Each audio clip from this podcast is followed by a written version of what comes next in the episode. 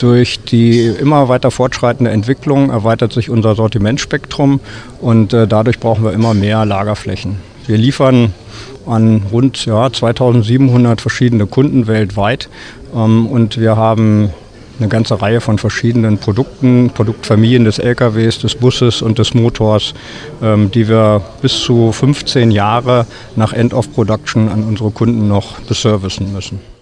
Das erweiterte Logistikzentrum wird Platz für mehr Variantenvielfalt bieten, darunter Ersatzteile aus dem Bereich E-Mobilität und Service.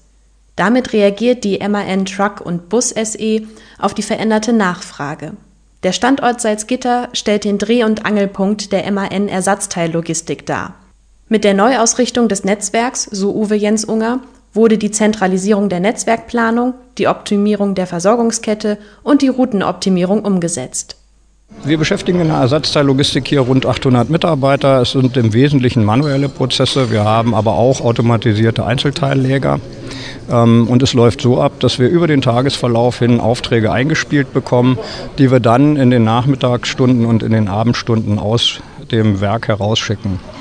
Ähm, wir haben eine Reaktionszeit zwischen der letzten Bestellung und der Abfahrt der LKWs von 30 Minuten. Das heißt, der Kunde bestellt, in dem Fall in der Regel eine Werkstatt, und äh, innerhalb von 30 Minuten transportieren wir dann das Teil aus diesem Gebäude bis zu unseren Outbound-Toren und auf die LKWs. Das Logistikzentrum in Salzgitter umfasst schon jetzt mehr als 170.000 Quadratmeter. Und mit dem neuen Anbau soll es seine Kapazität um 40.000 Teile erweitern. Dieser Neubau ist Teil eines längeren Prozesses im Ersatzteillager, erzählt der Parts-Bereichsleiter. Die Geschichte dieses Logistikcenters ähm, geht weit bis in das Jahr 2007, 2008 zurück, äh, wo an dem Standort noch Busse gebaut worden sind. Und nachdem man den Busbau in Salzgitter geschlossen hat, hatte man entschieden, ein Logistikcenter zu bauen.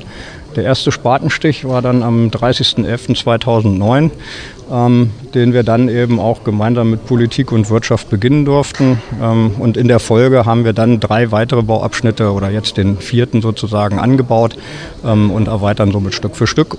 Mit diesem Bauabschnitt werden wir allerdings äh, das komplette Gelände, was wir anfänglich auch erworben haben, endausbauen aber ähm, das Ersatzteilspektrum wird auch weiter wachsen in den nächsten Jahren. Und äh, ich denke auch, die Zukunft mit unserer Schwester Scania wird dann nochmal ganz andere Wege uns aufzeigen. Nach dem nun erfolgten Spatenstich für die Erweiterung am Logistikzentrum soll bis Ende des Jahres der Rohbau von der MAN Truck und Bus SE übernommen werden.